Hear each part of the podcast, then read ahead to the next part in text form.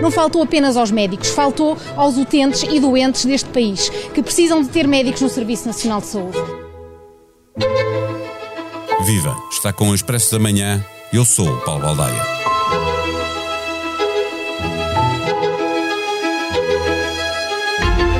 Cansados de esperar pelas propostas formais do governo para melhorar as condições de trabalho e o estatuto remuneratório, os médicos iniciam esta terça-feira uma greve geral que se prolonga por três dias e regressa na próxima semana, coincidindo com o início da Jornada Mundial da Juventude.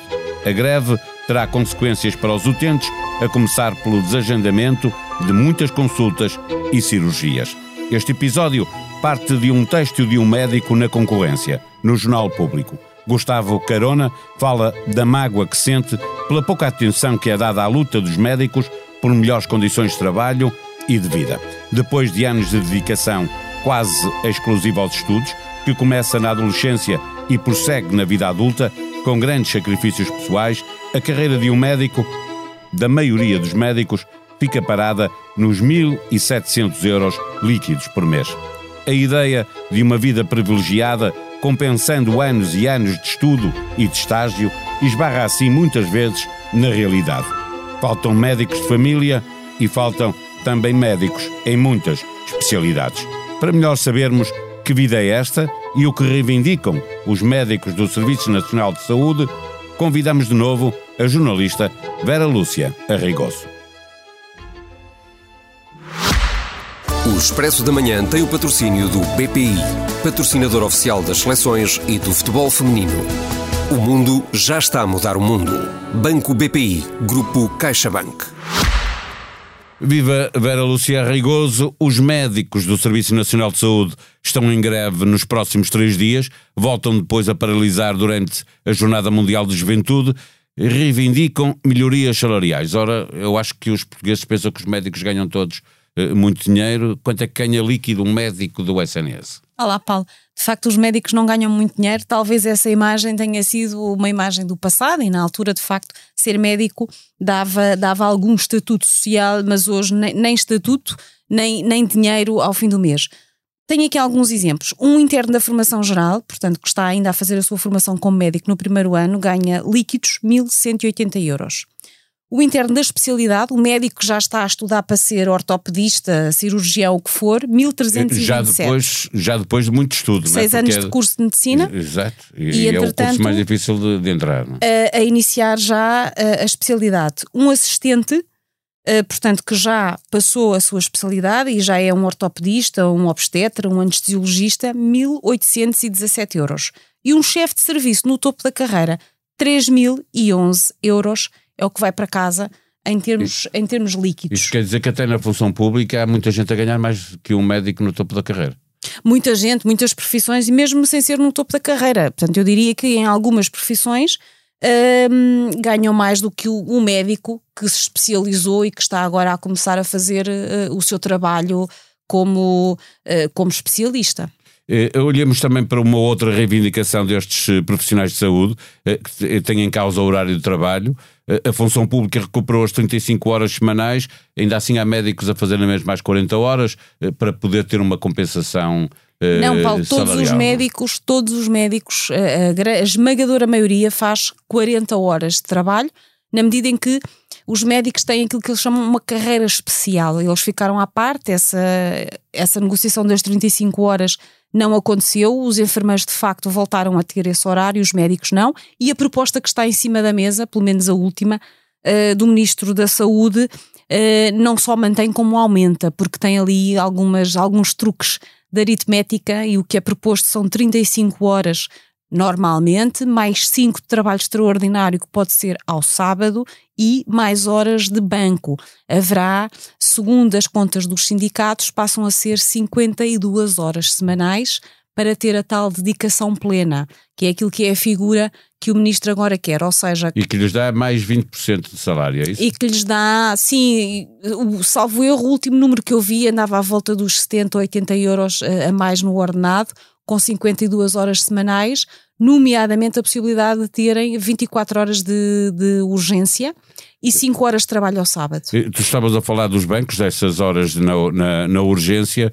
Uh, uh, um médico para ganhar um salário uh, que, que, seja mais apetecível tem exatamente que estar muitas horas a trabalhar, diminuindo até a qualidade do seu próprio trabalho. Porque, Sim, e, e nós é cansativo, temos... não é? Esses bancos e depois é, é, muito cansativo e há aqui uma coisa curiosa que é nós temos o tribunal...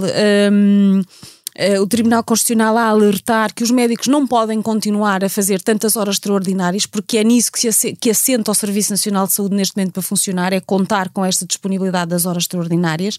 Já tinham 150 que era o limite, e neste momento a proposta para quem quer ir para esta figura da dedicação plena, que não é mais do que mais trabalho uh, por menos dinheiro, porque contas as feitas não.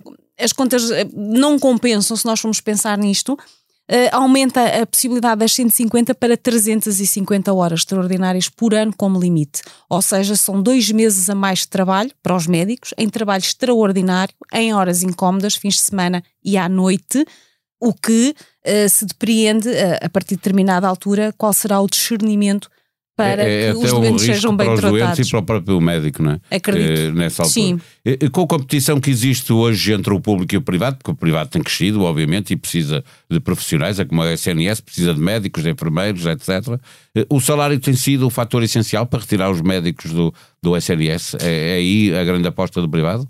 Eu diria que não é só o salário, é o salário mais qualquer coisa, ou seja, não há um fator que seja uh, preponderante só por si ou determinante não só o que é pago, mas sobretudo as condições de trabalho. E que as condições de trabalho começamos logo até nos equipamentos, na, na questão logística, nas tecnologias que são utilizadas e depois o serviço de urgência nós temos uh, uma grande parte, uh, digamos, da carga laboral dos médicos alocada ao serviço de urgência, é um serviço altamente penoso, nomeadamente os, no, os médicos mais jovens, ou seja, em muitas unidades, os médicos, em vez de estarem a estudar e a fazer, digamos, currículo para aquela que é a sua área, são postos a, a trabalhar nas urgências. Nós hoje, se formos a uma urgência de um hospital em determinados dias da semana e em determinados horários, sobretudo à noite, o que nós vamos encontrar são sobretudo médicos indiferenciados não é um sítio eh, seguro ir a uma urgência de um hospital hoje em dia, porque quem é que nós vamos encontrar? Maioritariamente médicos que estão à tarefa, alguns que nem sequer têm a especialidade,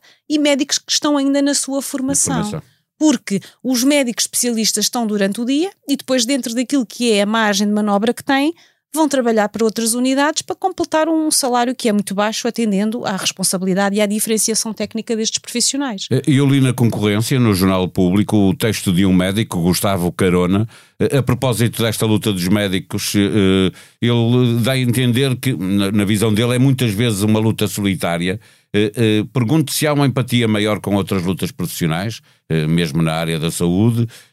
Achará a opinião pública que os médicos são privilegiados e, portanto, não carecem de, do, deste apoio solidário dos próprios utentes? Paulo, eu acho que a opinião pública tinha essa visão, mas eu acho que está a perdê-la, na medida em que têm sido mais os médicos que vêm uh, para a opinião pública dizer quais são as suas condições de trabalho. Os médicos não gostavam de falar uh, em dinheiro, não se falava, não era uma coisa que vinha para, para a opinião pública. De facto, havia um grande espírito de entrega ao Serviço Nacional de Saúde, à causa, ao tratar doentes, ao salvar vidas, mas a partir do momento em que isto deixou de ser compatível com a própria vida do médico, a possibilidade de arrendar uma casa, por exemplo, para poder estar a trabalhar em Lisboa, ser médico de família num centro de saúde de Lisboa, onde a maior parte dos utentes não tem médico, deixou de ser possível.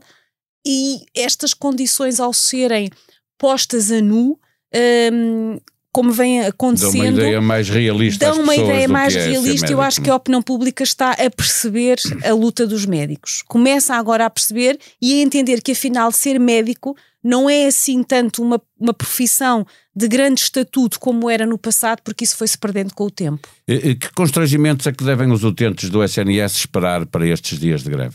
Vão esperar, os constrangimentos vão ser seguramente hum, eh, muitas consultas que não vão realizar-se na medida em que nós temos uma greve uh, que e é geral. significa ir outra vez para o fim da fila, não é? Na significa ficar à espera de um, re, de um remarcar das consultas, das quando cirurgias, houver quando, quando houver vagas, com uma agravante. Nós vamos depois de seguir ter também greve de enfermeiros e farmacêuticos, que também é muito importante porque inclui os farmacêuticos hospitalares, que são quem faz a preparação de grande parte da medicação que é utilizada nos que é utilizada. E aí mesmo à saída Uh, muitos dos doentes levam. Portanto, tudo levam isso contribui para que muitos doentes venham a ficar sem resposta. E finalmente saber quem que sindicatos é que estão a convocar estas greves. Esta e, a, e estas que estás a falar. Os médicos, os médicos, Paulo, têm duas grandes estruturas sindicais e são essas que estão a mobilizar o Sindicato Independente dos Médicos e a Federação Nacional dos Médicos. Ambas já disseram que não acreditam muito na proposta que aí virá, a última, eh, de Manuel Pizarro sobre, sobre hum, estas, esta melhoria das condições de trabalho e, portanto, a greve vai mesmo avançar os médicos estão há muito tempo à espera de uma proposta, finalmente o, o ministro veio dizer que vai apresentá-la, mas há uma data para o fazer ou continua tudo os médicos estão Os médicos estão a negociar isso com Manuel, com Manuel Pizarro, aliás, já vem do tempo de, de, Marta Temido há mais de 18 meses. Portanto, há 18 meses que eles estão à espera de uma proposta final concreta? É? concreta sobre a melhoria das condições de trabalho e, e, e do Serviço Nacional de Saúde Manuel Pizarro já passou o tempo, já passou aquele que era o último, o ultimato que os médicos tinham feito e neste momento pediu mais uma, mais uma reunião extra que diz que é a última e que agora é que é.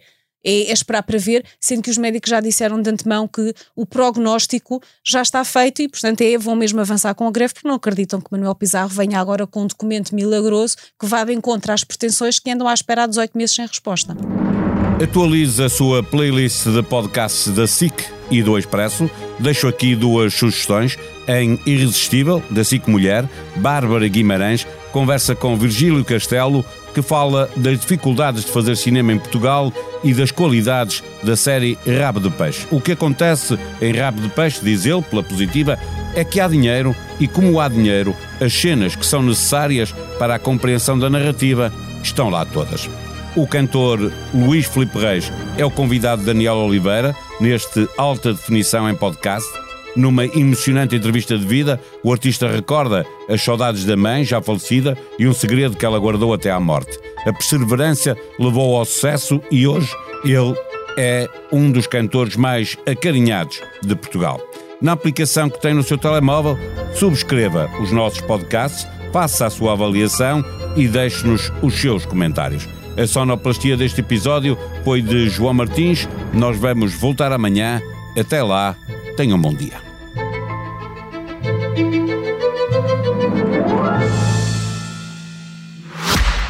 O Expresso da Manhã tem o patrocínio do BPI, patrocinador oficial das seleções e do futebol feminino. O mundo já está a mudar o mundo. Banco BPI, Grupo CaixaBank.